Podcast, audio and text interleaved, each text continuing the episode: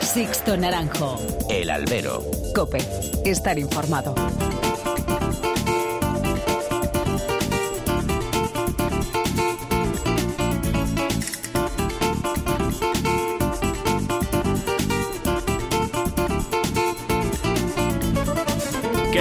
Muy buenas y bienvenidos a esta nueva emisión del Albero. Feliz año a esta cita con los toros que tenéis todas las semanas aquí en cope.es. Han recibido un cordial saludo de quien nos habla de Sixto Naranjo en nombre de todo el equipo que hace posible este programa.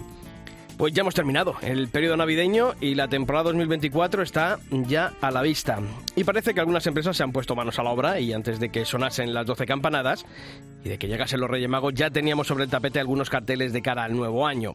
La FIT con Olivenza, Maximino con su Feria del Milagro y Matilla con la corrida de primavera de Brihuega, o Tauremoción con Arenas de San Pedro y Almendralejo, por poner los ejemplos más mediáticos, han sido los más madrugadores de este 2024. Todo es un poco más de lo mismo de siempre. Tampoco nos vamos a ilusionar con apuestas arriesgadas o toreros emergentes que tienen su recompensa por triunfos del pasado año. Pero bueno, no vamos a negar que bien está que las empresas del inicio de temporada hayan colocado sus productos en tiempos de Internet y de planificación anticipada. Sevilla y Pamplona ya han dado a conocer sus ganaderías con una programación muy continuista, mientras Castellón, Valencia y Madrid siguen ultimando sus combinaciones que darán a conocer entre enero y febrero. ¿Y qué nos deparará este 2024? Pues es lo bonito de este espectáculo, que nada se sabe a priorísticamente. Veremos a un Morante, como el de los 100 festejos de 2022, o al irregular de 2023 pese a su cumbre sevillana. Y Rocarrey volverá a ser el torero taquillero de los últimos años, regresará a la senda de los triunfos rotundos, que pareció perder el pasado año, ¿O qué versión de los veteranos como Talavante, Manzanares, Castella Pereira veremos? ¿Podrán aguantar el tirón de los más jóvenes?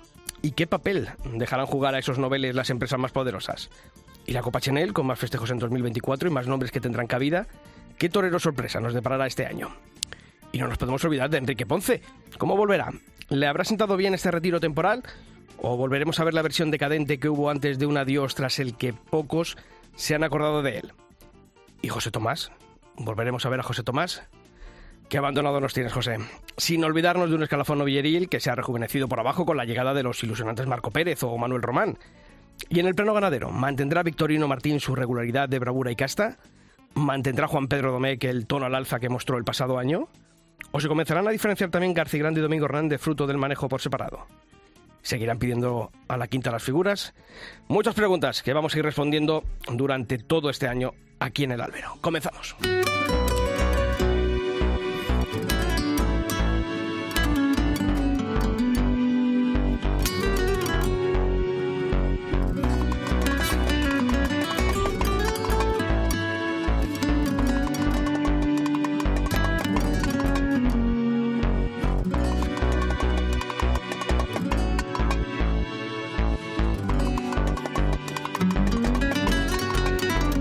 Pablo Rivas, muy buenas y bienvenido. ¿Qué Feliz tal, año. Sisto? Feliz año nuevo y feliz año nuevo a todos los que nos escuchen, ¿no? ¿Te ha atrapado la gripe o No, no, no, yo, yo indemne, la verdad. intoxicaciones alimentarias entonces? Alguna, alguna que otra, pero, pero muy bien. He descansado un poco allí en Granada. Ah, sí, te he visto con un mono rojo y negro y por montañas por allí. Sí, montañas nevadas por allí, en Sierra Nevada, que además ya ha caído nieve. Ya solo falta que empiece la temporada, ya está todo, todo lo demás está. Lo que os gusta a los de Granada, el esquí. Yo cuando quiera, que quedo con el Fandi, de aquí, los micros como testigo, que le mojo la enseñáis. oreja, ¿eh? Yo me- le mojo la y oreja. me enseñáis, porque Vale, yo vale. por la nieve Eso. me tiro con un plástico y así. Ahora, en ahora en febrero vas por allí. Sí, iremos allí a echar un fin de semana. Podemos subir rápidamente Pues- a, las Me montañas. tendré que concienciar. bueno, ¿qué le has pedido a los Reyes Magos en el plano taurino? Bueno, pues ilusión taurina. Ilusión hace, taurina y la verdad que la temporada sin el Juli, la vuelta de Ponce puede ilusionar algo, pero no tiene, bajo mi punto de vista, unos grandes atractivos, ¿no? Pues eso es lo que hemos... Y incluso en los carteles de principio de temporada que vamos conociendo, pues mismo. todo más de lo mismo, pero diría no de lo del año pasado, sino de los últimos 10 años. Y bueno, vamos a ver qué pasa, pero eso pido, ilusión, ilusión. Pues eso es lo que hemos preguntado si el tal José ese que decía en nos el monólogo que nos tiene abandonados. Sí, Ojalá, aunque sean dos, tres, las que sea, las que quiera. Pero algunas, por favor. Y como quiera, ¿no? y como quiera. Pues eso hemos preguntado a nuestros copenautas a través de los mails y de nuestras redes sociales, en facebook.com barra alberocope y en Twitter, en nuestro usuario arroba alberocope, qué deseo taurino le han pedido al Año Nuevo, a los Reyes Magos, para que se cumpla durante esta temporada de 2024. Pues mira, César Bla va en nuestra línea. Ha pedido la despedida de José Tomás en Madrid, dice que se conforma con algo totalmente factible que se merecen los aficionados. Dice que un mano a mano en Madrid entre Daniel Luque y Roca Rey. El deseo de Julián Taboada decía que los toros no salgan afeitados ni descastados. Sí, y en X, Vaquero Coria ha pedido un toro íntegro y con poder, y Suspiro Siolé la puerta grande de Morante en la Feria de San Isidro 2024. Y en Facebook, Fernando Martín ha pedido de los Reyes disfrutar tanto más que el año pasado con mi pequeño Alejandro de siete añitos recién cumplidos en todas las plazas a las que podamos ir. Dice que tiene tanta afición como él, como Fernando. Pues muchos deseos y que ojalá se cumplan todos. Os seguimos leyendo. Sixto Naranjo. El albero. Cope. Estar informado.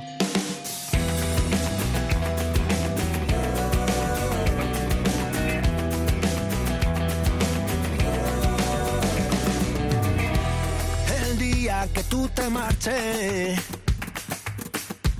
no sé lo que voy a hacer.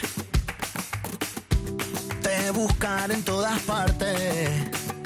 Si no te encuentro, me perderé.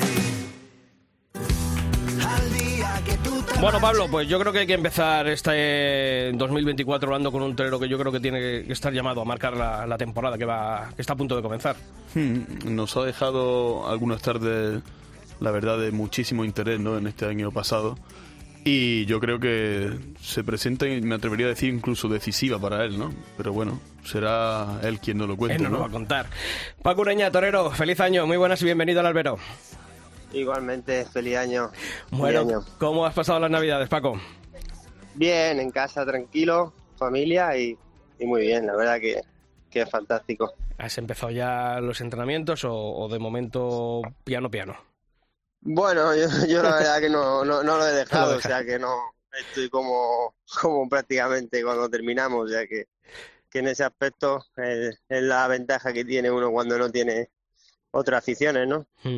Oye, estábamos diciendo una temporada, decía Pablo, una temporada que puede ser clave para él. Yo, yo decía que, que tiene, va- puede ser una temporada eh, que marques el, el rumbo de, de este año eh, y que vas a comenzar muy pronto en, en Valdemorillo. Es una, de nuevo una apuesta importante en una feria que, que ha cobrado ya protagonismo eh, serio de categoría en estos últimos años. Sí, bueno, no, no creo que ninguna temporada a esta altura de, de mi carrera sea decisiva o no. Yo creo que ya esa, eso ya lo he demostrado con creces que, que bueno, pues que todas las temporadas son importantes y que ya llevo muchos años. Y, y bueno, pues eh, indudablemente, pues este año vamos a empezar quizá más pronto que, que otros años, con la misma ilusión, con la misma ganas de, trabajar y ojalá que se den las circunstancias para, para poder estar en, los sitios que creemos que, que debemos estar y de la manera que debemos de estar, ¿no? Mm, Y, por ejemplo, cuando empieza una temporada como esta, la que dices, bueno, pues ya no tienes que demostrar porque ya lo has demostrado. Pero, mm, ¿cuál es el, el objetivo que se marca Paco Ureña en una temporada ya en la que la madurez está plenamente consolidada? Hombre, el objetivo indudablemente es muy alto, ¿no? Es el dar el máximo nivel porque indudablemente pues eh, todavía no he dado ni la mitad de lo que creo que puedo dar como, como torero y debo de dar, ¿no? Indudablemente, eh, pues bueno, por ejemplo, el año pasado que, que ha sido una temporada eh, muy intensa y buena en cuanto a, cuatro o cinco actuaciones muy importantes, pero una temporada de, de 16 correatoros donde, donde, bueno, pues poder recordar tres o cuatro faenas, pues es muy difícil, ¿no? Eh, mantener ese, esos ritmos. Indudablemente mi objetivo es poder hacerlo en más número de tardes posible y ese es el objetivo, ¿no? Pablo. Sí, ¿qué tal, Paco? Hablabas, comentabas hace un momento, pues esas, cuanto más tarde, pues mejor, ¿no? Como, como piensan todos los toreros. No sé si, si en este último año, pues, de cara a esos despachos, no sé si te has sentido un poco frustrado. No sé si, si ha sido así. No tengo ninguna frustración, la verdad.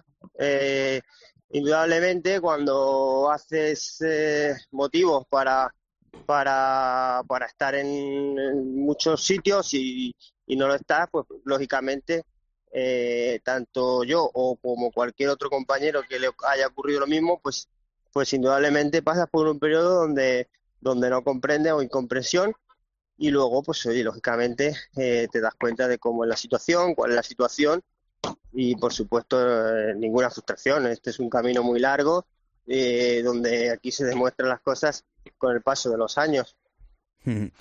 ¿Hasta qué punto crees que lo que ocurre en el ruedo luego tiene repercusión en el despacho? O si realmente, decía antes lo de frustración realmente por esto, si realmente hay un punto en el que uno llega a pensar, si es que aunque golpee como ha golpeado estos años, pues me puedo encontrar en una situación, pues la verdad que complicada. Hombre, indudablemente eso es una, una cosa que es obvia, ¿no? Eh, que eh, que, que, suele pasar eh, muchas veces, ¿no? incomprensiblemente quizá porque, bueno, pues no debería ser así, ¿no? No, no, no, no en mi caso solo, porque hay eh, otros muchos casos donde hay toreros que, que han triunfado eh, y luego pues ves que salen en feria y no están anunciados. Lógicamente es como está la situación actual. lo que cuenta aquí no es solamente los triunfos, lo que cuenta es que tengas algo que contar y que vaya la gente a la plaza a verte.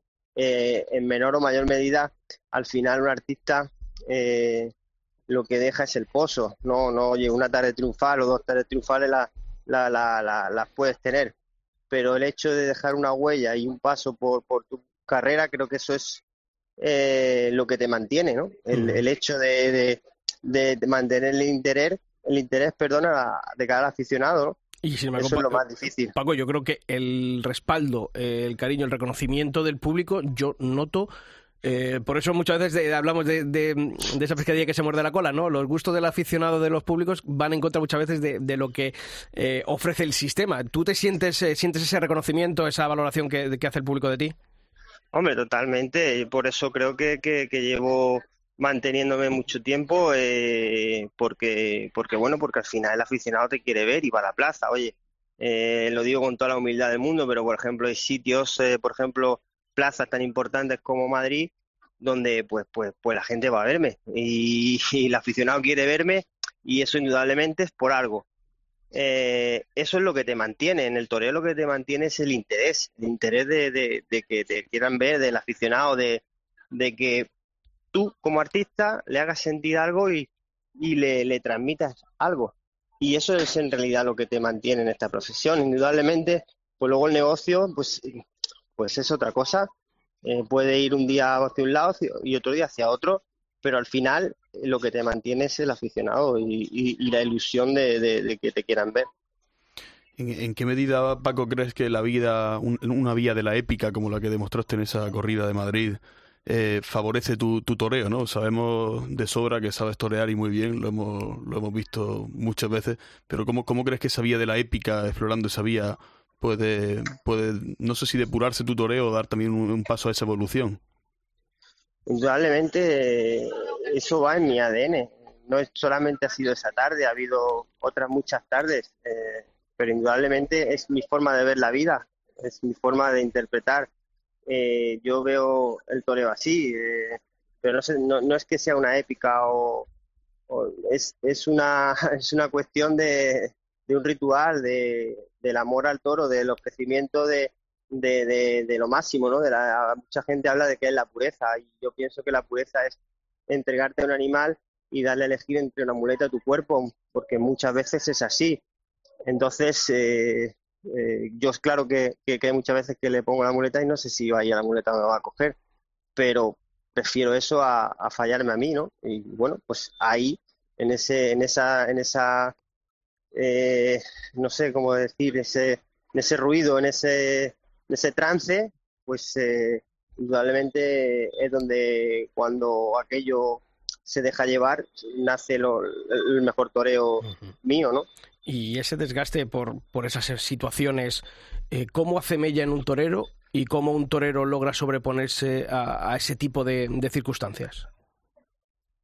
Hombre, indudablemente por el amor que le tengo al toro, a mi profesión, no, no, no por otra cosa. Eso es lo que me hace eh, sobreponerme a todo eso y a, otras muchas cosas que, que a veces pues como pues pueden resultar mucho más eh, eh, duras que, que, que, eso, ¿no?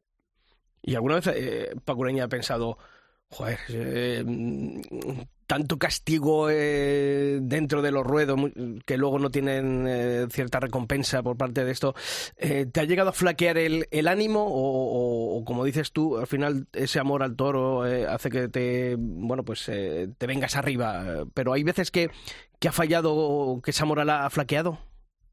Hombre, indudablemente, si no sería Superhéroe. sería un, hipócrita, un hipócrita, ¿no? El, el, el no, de, no decirlo así. Indudablemente he pasado momentos muy duros. El año pasado pasé un momento, por ejemplo, eh, muy, muy, muy, muy delicado, ¿no? En, en, en un trance eh, después de San Isidro, porque estuve dos meses sin, sin volverme a vestirme de torero hasta Santander, donde, donde bueno, pues, eh, pues lo pasé mal, lógicamente, y, y incluso pues mi mente llegó a dudar de, de muchas cosas, ¿no? Pero, pero vuelvo a repetir que, que al final, pues eh, eh, el toro te, te, saca de todo eso, ¿no? Y, y, como tantas veces lo ha hecho, otra vez de nuevo ha vuelto a salvarme, claro.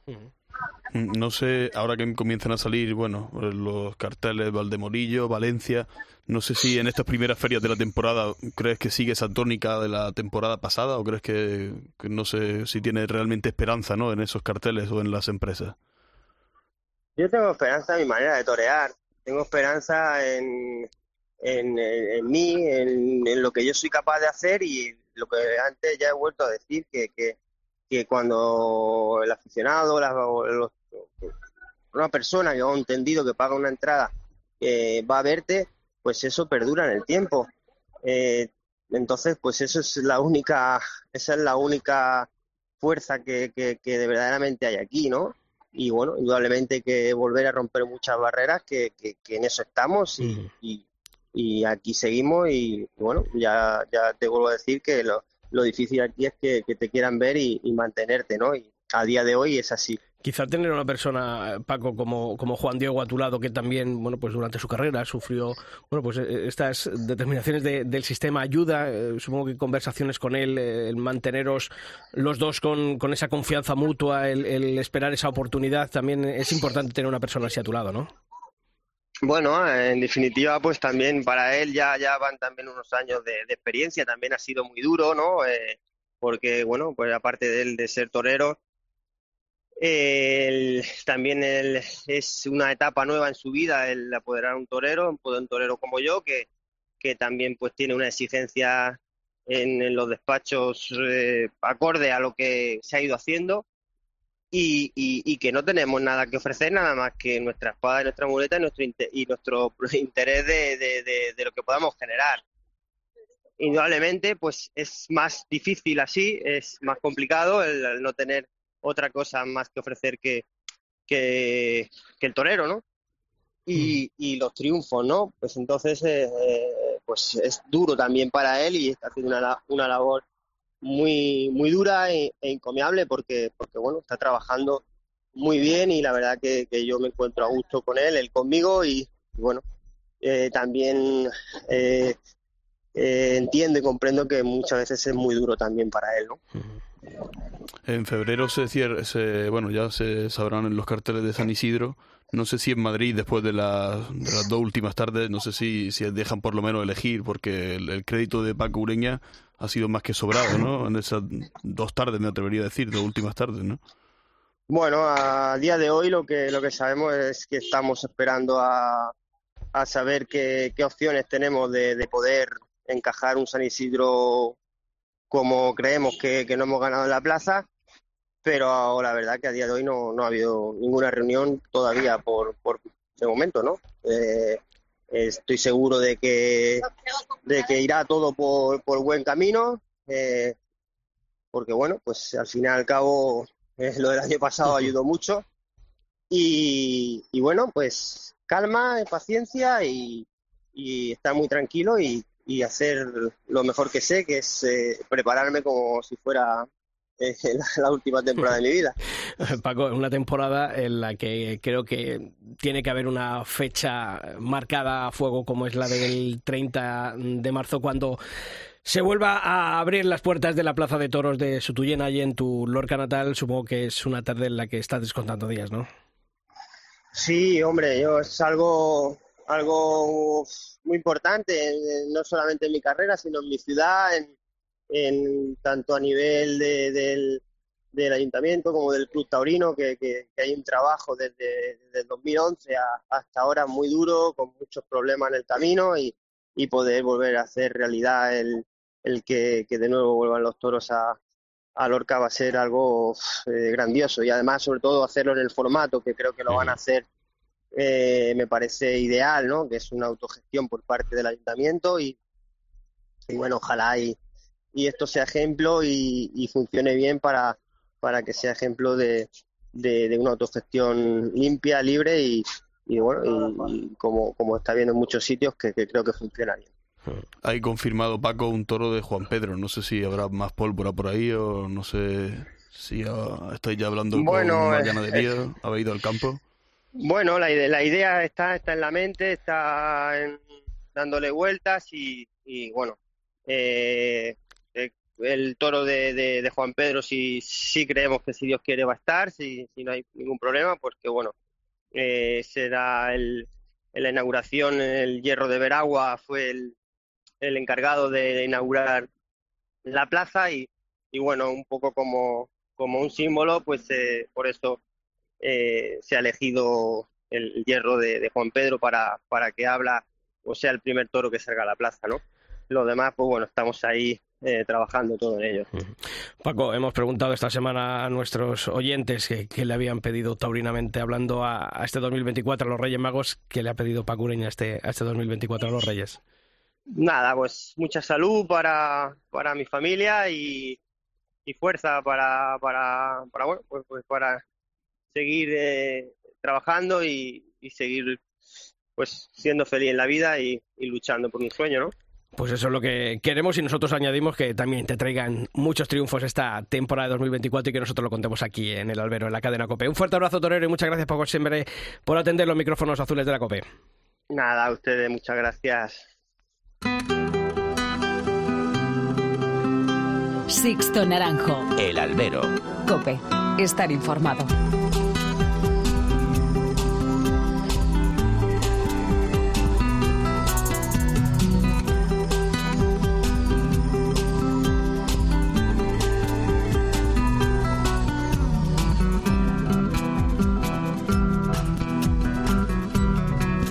Pues hoy en esta primera historia del albero del año 2024, Pablo, vamos a hablar, no porque estamos en la COPE, de los capellanes de las plazas de toros. Aquí, si esto pasa como con los toreros, está muy feo decir que es una profesión, ¿no? Porque ser torero ser capellán es mucho más que una profesión, ¿no? El próximo mes de abril va a celebrarse el primer encuentro de capellanes de plazas de toros va a ser un encuentro mundial, como nos cuenta el coordinador en España de la Asociación Internacional de Tauromaquia, Francisco Pérez. Bueno, en este caso va a ser internacional, es algo que acabamos de decidir junto con el obispado, puesto que ha despertado mucho interés en los países iberoamericanos donde se recrea la tauromaquia, ¿no? Ya tenemos confirmación de asistencia de capellanes de esos países y con eh, la verdad que nos ha sorprendido muy gratamente. Va a ser un encuentro que va a tener lugar en Zamora y de hecho se está organizando con la diócesis. Se pretende dar a conocer la figura del capellán y darle un reconocimiento oficial. Es que los nombramientos de los capellanes de Plaza de Toros pues sea oficial, como se hace pues para otras comunidades, yo que sé, para un equipo de fútbol, para una, eh, una cofradía de Semana Santa, porque hasta ahora mm, la mayoría de los casos no hay nombramiento oficial por parte del obispado, sino que es una cosa que se va pasando de un párroco, de un capellán a otro. Uno de estos capellanes es Víctor Carrasco, con quien ya hemos hablado alguna vez en el albero. Es, él es sacerdote de la diócesis de Toledo, pero también es aficionado práctico. Ahora está en proceso de buscar pues más sacerdotes que sean aficionados y que quieran participar en este, en este congreso. Pues mira, a la gente le sorprende porque primero, eh, cuando salto a torear, salto vestido de sacerdote, siempre voy de sacerdote, entonces, eh, pues ver un cura toreando no es lo más, no es lo más normal, ¿no? Y, más cuando en muchas ocasiones también lo hago con sotana, ¿no? El congreso será el, primer fin de semana del mes de abril y allí se va a dar a conocer la labor de un capellán y de sus funciones. Sí, pues la verdad es que desde el dignificar eh, la capilla, se encarga muchas veces de dignificar la capilla, eh, hay veces que se celebran misas en el ruedo durante las ferias y esa que le digo, estar pendientes de que los toreros pues salgan al ruedo después de haberse puesto en paz con Dios, me parece que es muy importante. También estarán presentes distintos matadores de toros que han tenido muy cerca la muerte. Por ejemplo, Juan José Padilla o José Ortega Cano nos comentaban que, este último, pues en tres ocasiones incluso recibió la extrema unción durante su carrera. Para ellos, para estos toreros, la labor del capellán ha sido fundamental, una labor discreta pero muy importante. Tiene una postura muy discreta, siempre está discreto, pues espera a los toreros en la capilla o fuera y se pone a disposición del maestro de cualquier torero que lo necesite, ¿no? Eh, es el que resuelve las dudas espirituales que puedan tener en ese momento y se ofrece pues para rezar conjuntamente o para rezar solo salir a la capilla.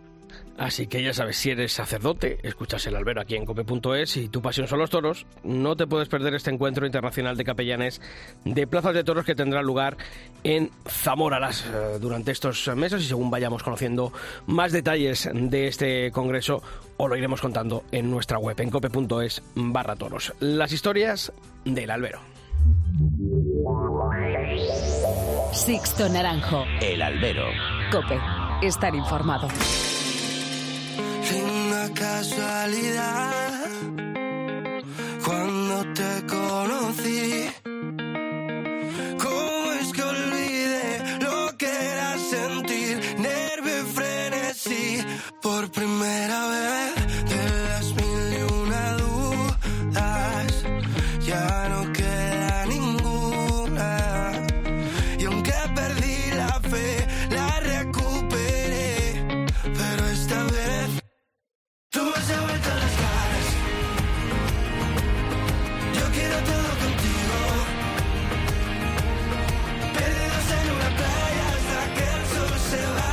Bueno, pues como siempre que suena esta sintonía, tenemos que abrir tiempo de análisis, de debate para analizar la actualidad del mundo del toro, un mundo del toro que afronta ya la temporada de 2024, ya hay carteles en la calle, ya en, en pocos días vamos a conocer los carteles de las principales ferias del inicio de temporada y para eso, junto aquí, junto a Pablo y junto a mí, pues ya tenemos la compañía de dos buenos amigos y compañeros de la cadena COPE. Desde Utrera, Manolo Viera, ¿qué tal? Muy buenas, feliz año.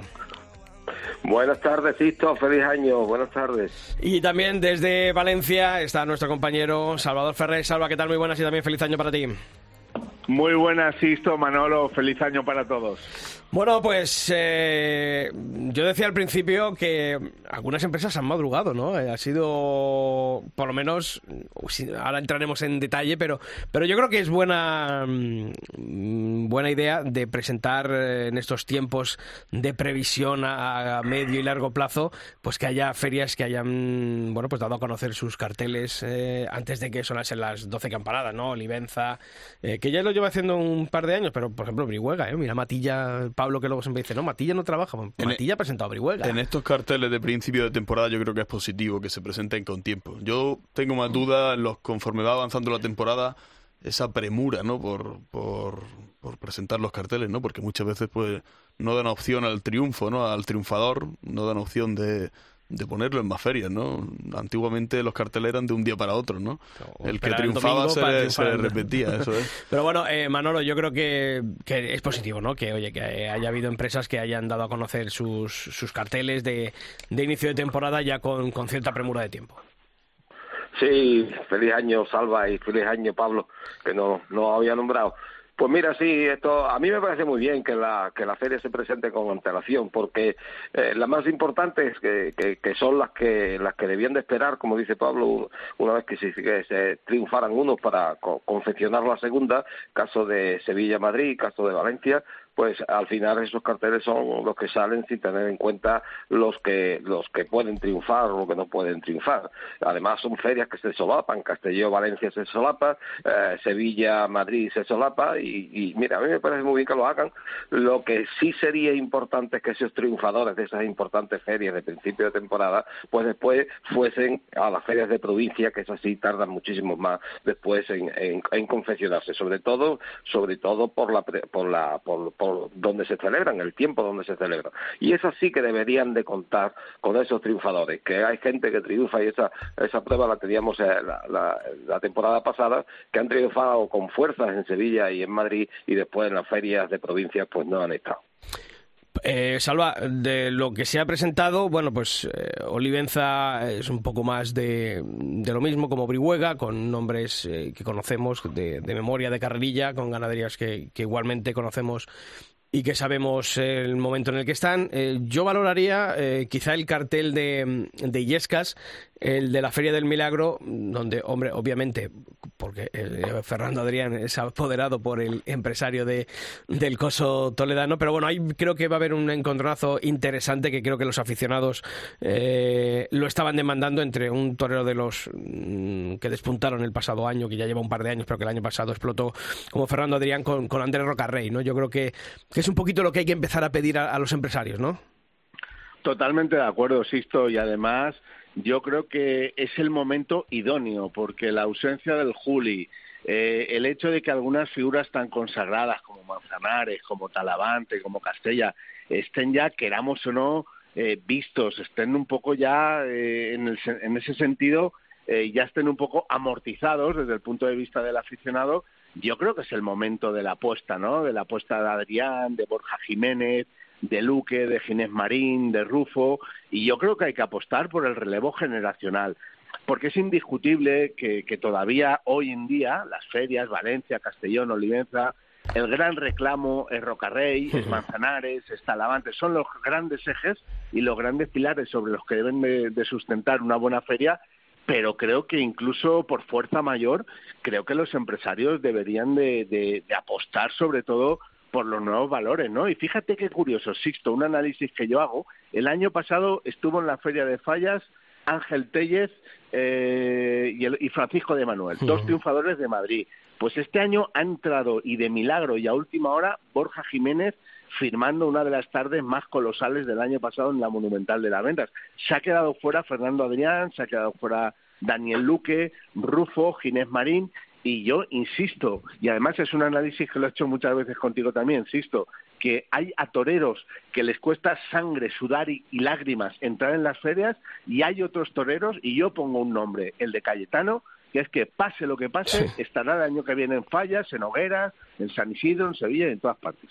Sí, y, esta, esta, discusión la tenía yo con, con dos amigos que vosotros conocéis, salva tú eh, perfectamente a Ángel y, y José, y, hablamos pues de ciertos carteles de ciertas ferias en las que dice, bueno, pues Olivenza, por ejemplo, bueno, pues, eh, y hablábamos, ¿llevaría un cartel como el, el de Olivenza en el que Torea José María Manzanares eh, con ese cartel con, con Roca Rey, ¿llevaría más gente eh, un cartel con Manzanares o, un cartel con Fernando Adriano Borja Jiménez? Yo, yo era partidario de que creo que al final la fuerza la tendría Roca Rey y que acompañase quien acompañase a Andrés Roca Rey, eh, el lleno iba a estar asegurado. No sé cómo vosotros cómo, yo estoy lo veis. totalmente de acuerdo, creo que sería así, pero con lo que decía Salva, yo creo que, que el aficionado quiere interés y, hablo ya del aficionado, no hablo ni del público. ¿eh? Yo creo que el público lo que quiere es ver a Roca Rey. Pero, por ejemplo, al aficionado hay que darle hay que darle ilusión porque al fin y al cabo es quien, quien mantiene este sector. Es verdad que el público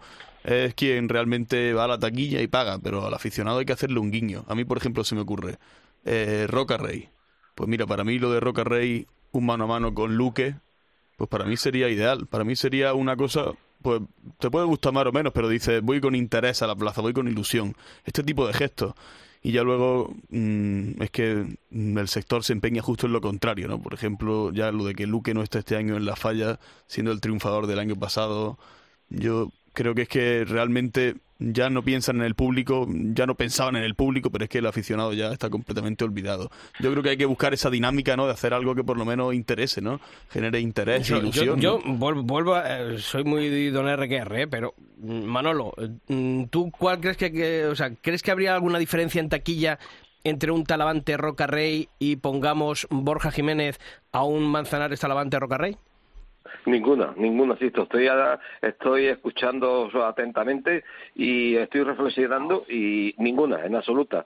Si te ponen una figura del toreo, que es el que llena la plaza de todo, y después te ponen gente que están ahí y que han dado el dos, eh, eh, eh, eh, han dado el callo en ferias tan importantes como la que hemos nombrado antes, de, de, Madrid, de, de- de Valencia, de ferias que, que, que marcan la, la temporada, Sevilla, yo creo que ninguna. Lo que pasa es que que, la- que las empresas todavía están trabajando por nombres, ¿no? Y, y se cree que con un cartel, con, con Manzanares y Talavante, con Roca Rey, pues aquello sí, va a estar lleno, evidentemente, pero si pusiesen en ese cartel de Roca Rey a Daniel Luque, como bien decía Pablo, yo creo que ahí se terminaban las entradas todavía días antes, ¿me entiendes? Hombre, Olivenza ha hecho una cosa muy importante este año, y es que te ha montado dos novilladas y te ha quitado una corrida de toros, y además ha montado dos novilladas con, con la crema de, de lo que hoy día están ilusionando a, a- al aficionado, novilleros eh, que, que- que han dicho mucho en la temporada y que son novilleros que se le espera, ¿no? El caso de Román, de Marcos Pérez, de Zulueta en Sevilla. O sea,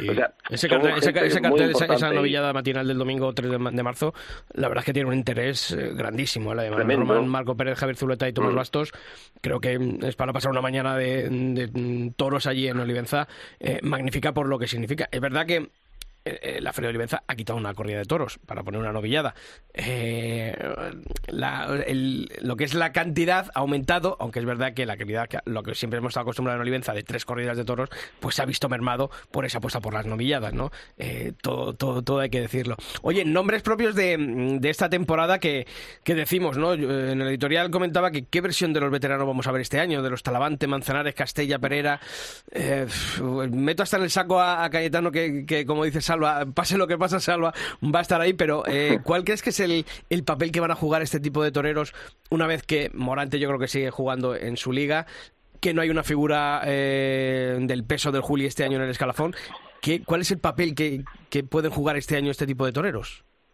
Pues es una incertidumbre, Sixto, porque siendo figuras consagradas, siendo toreros eh, que han marcado también su, su momento, ¿no? Y que han dominado, fíjate, aquel 2008 de Miguel Ángel Pereira, ¿no? Y siendo el 2023 un año en el que Pereira ha estado realmente pletórico, no ha tenido ese eco, no ha tenido esa resonancia, ¿no? En las grandes ferias, o a lo mejor diría hasta en los analistas, ¿no? Pero el caso de Manzanares, el caso de Talavante, que es un torero que parece que se diluye en muchos toreros, ¿no? Y que tiene muchas, muchos prismas y muchas ópticas distintas el propio Talavante, yo creo que es una, es una gran incógnita. Lo que sí que tengo muy claro que, como bien dice Morante, juega en su liga, Roca Rey juega en su liga, y, y aquí lo que hace falta, como insisto, ¿no? Es que los empresarios apuesten para que haya más toreros que se sumen, el caso, insisto, el caso de Luque, de Rufo, de Ginés Marín, de Fernando Adrián, de Borja Jiménez, que se sumen a esa aristocracia taurina que se suma en los grandes carteles de la feria, ¿no? Porque al final eh, estamos todos deseosos de que haya toreros que irrumpan, pero para irrumpir hay que apostar. Y si a Borja Jiménez no lo pone Rafa Garrido con la corrida de Victorino en la feria de otoño, pues posiblemente ahora eh, Borja Jiménez sería un torero totalmente, bueno, pues prescindible en una feria de fallas y sin embargo, aunque ha sido el último en entrar, es uno de los grandes atractivos. Por supuesto. Yo creo que hay toreros, mm, como algunos de los que habéis mencionado, que creo que en, en estas temporadas van a tener que dar un golpe en la mesa, porque yo no creo que todo sea culpa de un sector o de unos empresarios que no pongan a los toreros en los carteles. Hablo de, de esa, no quiero tampoco decir nombres, pero de esos jóvenes de segunda fila, que yo creo que hay algunos que llevan ya mu- algunos años estancados y, y tienen que dar ese puñetazo ya por fin, ¿no? Y, Sí, pero, y- mm, pero ha nombrado dos nombres eh, antes Salva, que ha dicho mm, A mí se me viene a la cabeza- Francisco de Manuel o, mm, o también... se, se me viene eh, sí, o, o Ginés Marín incluso se me Sí, viene a mí a la cabeza pero, yo bueno. pienso en él porque es que tiene todas las cualidades tiene to- tiene todo para, para estar ahí arriba Pero y lo no que no sé- podemos también es defenestrar al primer eh, tropezón Claro, eh, a claro. to- a, toreros que, que, bueno, es que, claro, si sacamos nombres y el primer año que Claro. después de sacarlo Claro, eh, le, le arrancamos el cuello, porque, bueno, no, oye, pues no todo el mundo tiene la capacidad del Julio de Rocarrey. Claro, Creo que son pero- toreros que, que- que- que tienen que cocerse a, otra, a otro nivel de fuego, Pero ¿no? yo, pero yo estoy hablando ya de la gran, de la gran liga, no estoy Sí. hablando de un torero de segunda fila. Eh, Yo creo que eh, Ginés Marín tiene las condiciones para estar en la, en la gran liga. Sí, pero volvemos a lo mismo. Y como Ginés él- Marín ha triunfado en, en muchos Sí. sitios y y en Madrid ha tenido, sí, no, y, ha claro. tenido- y hace un par de años tuvo una temporada Sí, muy sí, sí. rotunda, pero parece que, bueno, pues, pues que en cuanto el año pasado no ruedan las cosas, no- se olvidan también rápido de, de este tipo de toreros, ¿no? Ya, pero, pero yo también creo si no que estás, yo también eh, creo no que estás yo- bajo el paraguas de una casa empresarial. Pero yo también creo que es fruto de la comodidad. Yo no, yo no, no creo que toda la cuestión, porque Ginés Marín ha toreado, ¿eh? Ginés Martín Marín esta temporada pasada ha toreado.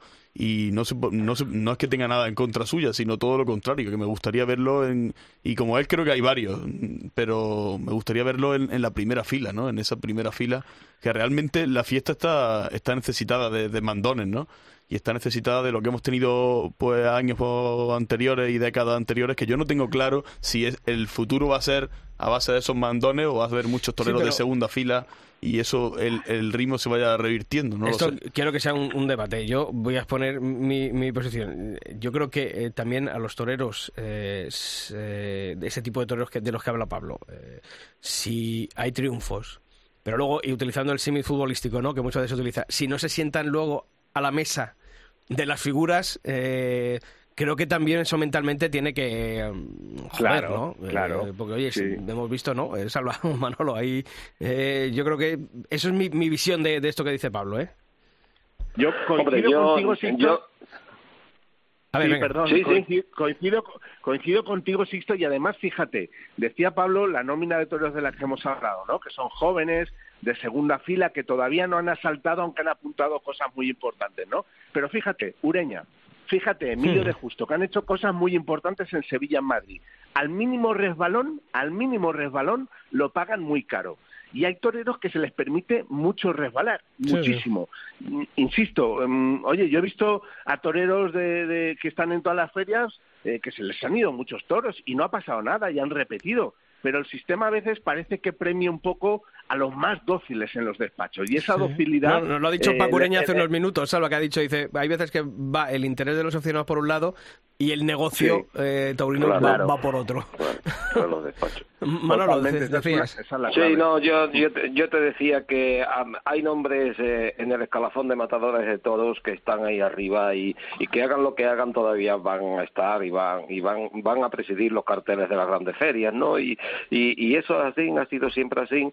Y, y mira, y son toreros que, que evidentemente se salen a hacer el paseillo y ya sabes tú lo que lo que vas a ver, ¿no? Y, y, y lo vas a ver en, la- en otra feria y ya sabes tú lo que vas a ver. Y son toreros que desgraciadamente con el paso del tiempo aunque han sido grandes figuras del toreo y lo sigan siendo, pues ya su tauromaquia pues está muy vista. Yo creo que este año los carteles van a estar un poquito más abiertos a, a esos otros jóvenes toreros que están ahí y que, y que han tenido grandes triunfos y que, que es, hombre, por quien los lleva, por quien lo han cogido, por los quien lo están poniendo, eh, creo que van a estar ahí en las grandes ferias, ¿no? Pero, Y- Manolo- y, y eso... Sí, dime. Manolo, ¿tú crees que, por ejemplo, en Sevilla, eh, un domingo de resurrección, Daniel Luque tiene cabida? O- Sé, Bueno, que la, en sé, que la- Sevilla- sé que la teoría dice que sí. Pero no, vamos, no, no, no, no, pero vamos a ver, pero Sevilla, Se- Sevilla y punto y aparte, es un domingo de resolución. Sevilla, Sevilla siempre se ha mirado un domingo de resolución y tú lo sabes, Víctor, por tres nombres importantes. Pueden que hayan triunfado, no hayan triunfado, pero mira, cuando estaba Curro era Curro Romero, era Morante y era el otro, y cuando estaba Morante era Morante, era Manzanari, era... Y, y son cuatro nombrecitos que van a estar ahí. Y, y ya puede ser lo que sea, pero eh, no pasaba absolutamente nada que un domingo de resurrección en Sevilla fuera Morante La Puebla, Roca Rey y Daniel Luque. ¿Me entiendes? Nada, en absoluto. Y, se- y sería un, muy, un cartel muy sevillano y ahí estaría. Pero bueno, pero a lo mejor eh, eh, buscan más ah, y tú sabes cómo son la gente de Sevilla que te que te quieren a, a Ortega, a Juan Ortega, a, a Pablo Aguado y Morante de la Puebla, porque dice que son tres toreros Sí, o, o un, Cast- o un Castella, o un Castella con buena relación entre Matilla Yo y to- Ramón yo voy Valencia. todavía más o, ta- o también. Pero yo creo que van a estar mucho más abiertos estos carteles. Eso, a esta gente joven le tienen que dar paso a la fuerza. Es que es que tienen que ser así. Gente que han, que han, que han tenido esos triunfos en Madrid, en las plazas importantes, eso tienen que estar ya metidos. Y además que, que, que, las ferias no dejan de ser menos serias e importantes porque estén esos toreros y dejen de estar nombres que van a estarlo, ¿eh? Manzanares va a estar en Sevilla, Talavante va a estar en Sevilla, eh, Pereira va a estar en Sevilla, fíjate tú Pereira, ¿no? Eh, tú ves a Pereira y dices, bueno, la faena de Pereira, la, eh, pones un vídeo y ya tienes ahí eh, feria y feria y feria. Pero bueno, son toreros que, que, que, que van a estar ahí, pero que creo que van, que van a estar más abiertas. Fíjate tú si van a estar más abiertas que eh, eh, eh, está Ramón Valencia por quitar los seis toreros sevillanos con seis toros, ¿no? O sea, o sea que dice, nada, eso fuera este año, ¿no? Habláis de Luque, pero a mí me gustaría, y quiero soltarlo aquí muy rápido, ¿es que os sobraría Borja Jiménez el domingo de resurrección? No, no, no, que va, en absoluto. Pero no lo van a poner, Salva, ¿eh? O sea que no, no va a sobrar, pero no lo van a poner. O sea, el domingo de resurrección va a ser Roca Rey, Morante de la Puebla o Manzanares o alguno de esos. de- de- no, no, Yo apostaría no, por olvídate. fíjate. Apostaría por Castella. No, no, yo, bu- bueno, no, no, me extraña, pero sería el colmo de los colmos. ¿eh? Salva, esta semana mm, se presenta la feria de fallas de Valencia. Eh, no sé si, bueno, esa última ¿no? entrada de, de Borja Jiménez, como, como has comentado. Y la base de la feria está confirmada como tú ya publicaste en nuestra web en cope.es. Sí, Sisto, se presentan el jueves oficialmente en la beneficencia, este próximo jueves a las ocho y media de la tarde. Y fíjate qué curioso, ¿no? Es que las fallas, por ejemplo, si, si lo analizamos sesudamente, uno se pregunta, ¿falla alguna figura? No, están todas las figuras. Eh, ¿Hay algún achaque de algún torero que se ha quedado fuera? Sí, Luque, Rufo, Ginés Marín, perfecto, vale. Pero es que después las combinaciones falta un poco ese punto de atractivo, de rivalidad, de competencia que años atrás sí ha habido, ¿no? Y, y- es una cosa complicada porque incluso jugando a ser empresarios, que es muy difícil, porque a veces el periodista o nosotros opinamos desde el punto de vista del aficionado, del, del periodista. Oye, eh, yo evidentemente prefiero, prefiero que Borja Jiménez y Fernando Adrián que se han ganado muchos sitios, pues ocupen esas plazas, pero es que realmente no los conoce nadie. Y es una pescadilla que se muerde la cola. Si no los pones y no pueden triunfar y no los pones el día de las figuras, los sigue sin conocer nadie. Pero al final es una feria en la que, fíjate, está Manzanares, Castella, Talavante, hay un doblete de Roca Rey milagroso porque ha tenido que acceder, también es verdad que hace, hace Roca Rey doblete en Olivenza, pero en el caso de Valencia era casi una necesidad, una urgencia. Y al final, pues fíjate, esa corrida mixta con Pablo Hermoso, Morante y Negro Romero, pues hacen de una feria de fallas atractiva, equilibrada, coherente, pero falta ese punt, falta esa rivalidad, falta a veces ese remate que, que ha sido tradicional en, en la feria de fallas, ¿no? Para mí falta algo distinto. Es que, es que, que de verdad que la veo y, y realmente me falta un atractivo para decir, me voy para allá corriendo. Y es verdad que hay, hay, pues hay, hay cosas interesantes, eso no podemos negarlo, pero, pero no genera ese interés de decir voy a ver algo nuevo, la verdad. A mí me, me tiene así eh, los, las combinaciones. Y, y yo creo que, que puede seguir así a lo largo de la temporada. ¿eh? Yo no, no veo no veo ningún tipo de recambio ni de relevo. Soy esta temporada pesimista. Y lo, y lo digo así. Yo- yo hago un- Soy yo- pesimista en cuanto, a, en cuanto a lo que vengo diciendo desde que empezó el programa, en cuanto al interés. Y yo sigo diciendo lo Mm. mismo, vale que los despachos están ahí, pero a- hay toreros que tienen que dar un golpe encima de la mesa, tienen que ir al escalafón superior. Y si no, vamos a seguir y acabaremos echando de menos al Juli o a Pereira, que aunque eh, pongamos el vídeo, le golpea cada tarde, y si no, vamos a acabar echando de menos y, va- y la vuelta va a ser la vuelta de Ponce, vamos a acabar hablando de la vuelta de Ponce, y esto es lo que me da pena. ¿Qué, po- qué Ponce creéis que vamos a, a ver, Salva? El de siempre. Pues es otra, es, es- es- es otra incógnita, ¿no, Sisto? Pero fíjate que, que curioso que reaparezcan Nimes. Yo creo que lo que sí ha sido un error es decir que acababas en Valencia en octubre, ¿no? Porque debería haber un poco mantenido en vilo ese epílogo aunque estuviera hecho, ¿no? Y aunque sea lógico, coherente, acabar en Valencia, 9 de octubre, Día de la Comunidad Valenciana, dando la alternativa a un novillero valenciano que, por cierto, apodera Juan Ruiz Palomares y Santiago López, apoderados de José Tomás y de Enrique Ponce en su momento, Mm. pero, pero es una incógnita. Lo que sí está claro es que Enrique se fue en unas condiciones, en unas circunstancias extrañísimas y por lo menos que tenga el derecho a torear 15, 20 corridas, 17, 16, las que el maestro quiera para despedirse, ¿no? Yo en cualquier caso creo que no es un aliciente la despedida de Ponce, lo que es es un homenaje a un torero glorioso que ha estado más de 25 años eh, en la cumbre y eso es muy difícil. Sobre fíjate, todo, sobre todo, Salva, decía, un, ¿no? un- un adiós que se merece eh, que se haga Exacto. donde se tiene que hacer en el ruedo, porque creo que fue injusto para una carrera como la de Enrique Ponce, gustos eh, aparte, creo que una gran figura del toreo se tenía que haber ido de otra manera, eh, porque es que al final lo triste, a mí lo que me parece triste es que de esa manera de irse eh, provocó que nadie se haya acordado de él desde, desde el día que dijo hasta, hasta luego. Y creo que eso es muy injusto para una gran figura del toreo eh, que ha marcado el devenir, el rumbo de la fiesta durante varias décadas. O sea, Estoy totalmente de acuerdo. Tiene el derecho de tiene despedirse. el ¿no? derecho, efectivamente, y creo que, que, eh, no sé si estuvo mal gestionado por su parte, por, por las circunstancias del momento, eh, por todo el ruido mediático que había a su alrededor, pero creo que la trayectoria de Enrique Ponce se, se, se merecía otro Dios que ojalá lo tenga, lo tenga esta temporada. Y además si hubiese, además si hubiese empezado la temporada en las primeras ferias, eh, no hubiese, no tuviese que esperar para su reaparición, estaría en todas las ferias importantes y en todas las plazas de todo de España durante toda la temporada. ¿eh? O sea, a Ponce no creo que se le haya echado de menos, yo creo que no, que nadie le ha echado de menos a, Enrique Ponce. Eso, eso es lo triste, Manolo, nadie eso es lo triste, ¿eh? es eso es lo triste. toreo, ¿eh? Eh, Yo creo que eso es lo triste, que, na- que, que, Claro, que- que claro. nadie le haya echado de menos, ¿no? Que, que no se Sí, presentase en una llena- feria pero- pero y, y dijese, "Pues, joder, falta Ponce, ¿os acordáis de que el año pasado estaba Ponce en esta...? Mm. No, es que nadie lo, yo, lo ha yo dicho. creo que también eso va mucho ligado a, a la, a la propia historia incluso del toreo, ¿no? El, el que da rendimiento, el que cada tarde pues golpea o por lo menos Totalmente, puntúa, ese se olvida. ¿Y tú no, el que y tú no queda crees, otro. Salva, que Ponce, tú que eres valenciano y, y que, que, que lo has vivido, ¿tú no crees, Salva, que Ponce se debía, se debería de haber ido antes de los toros, en todo su apogeo, cuando, cuando ha llevado No, tantísimo yo- tiempo en las plazas de toros? Y haberse ido con, con triunfos importantes.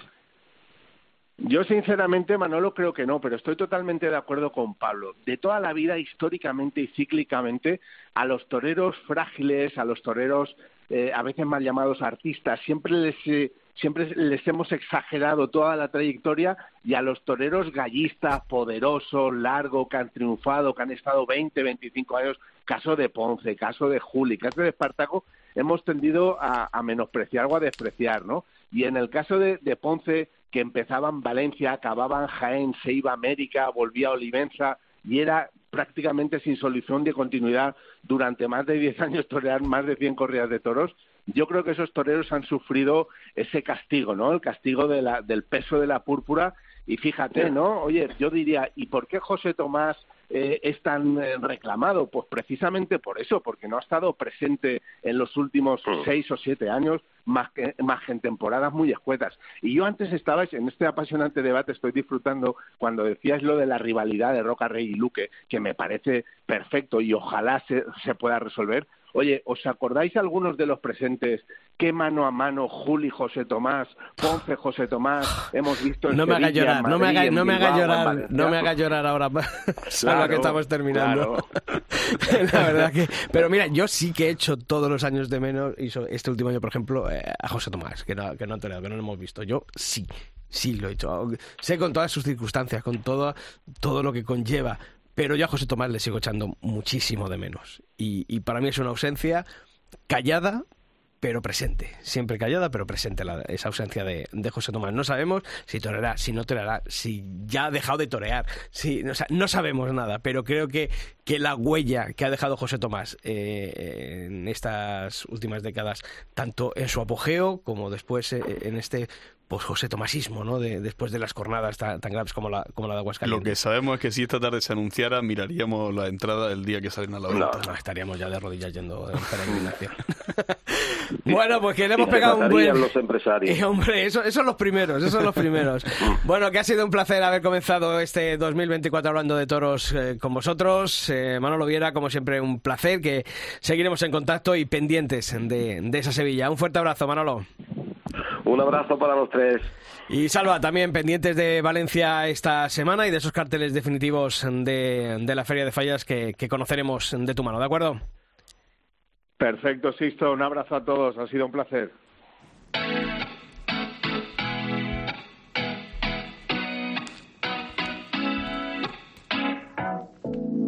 Entiendes lo que pasa en mi mente si me estás mirando. Tú lo sientes, pero yo siento más si te vas acercando y tú me lo quieres pedir. Yo te lo quiero. Bueno, Pablo, que esto, esto ya ha empezado. Que nada, estamos en Valdemorillo. Luego habrá que hacer escala allí en Granada, ¿no? Hemos dicho que vamos a ir a Granada a esas jornadas que, que preparáis allí en, en el colegio universitario, ¿no? Sí, eso es- son las jornadas que la universidad, pues ya desde hace más de 20 años, pues realiza en la Corrala de Santiago, un sitio que ya verás que es inmejorable, ¿no? Y una afición que, que la verdad que yo di- diría que en aumento, ¿no? Y en auge, ¿no? Porque en Granada los toros están de moda y ya lo verás. Este. Ya lo. Y nada, luego ya viene Castellón, Valencia, Sevilla, Viene todo, Madrid. y- todo. Y, estamos en verano. Así que esto... Por mí que llegue ya, ¿eh? Que yo no ya. tengo problema. Bueno, pues la semana que viene volveremos a hablar de toros aquí en Albero, ¿te parece? Fenomenal. Gracias, Sisto. Buena pues semana. ya sabéis, quedáis emplazados todos a la próxima semana aquí en nuestra web, en cope.es barra toros, para una nueva edición de Albero. ¡Feliz semana! Bailando así, toda la noche bailando así. Puedo parar cuando me toca así. Solito en el coche, tú y yo en mi casa vamos a terminar bailando así.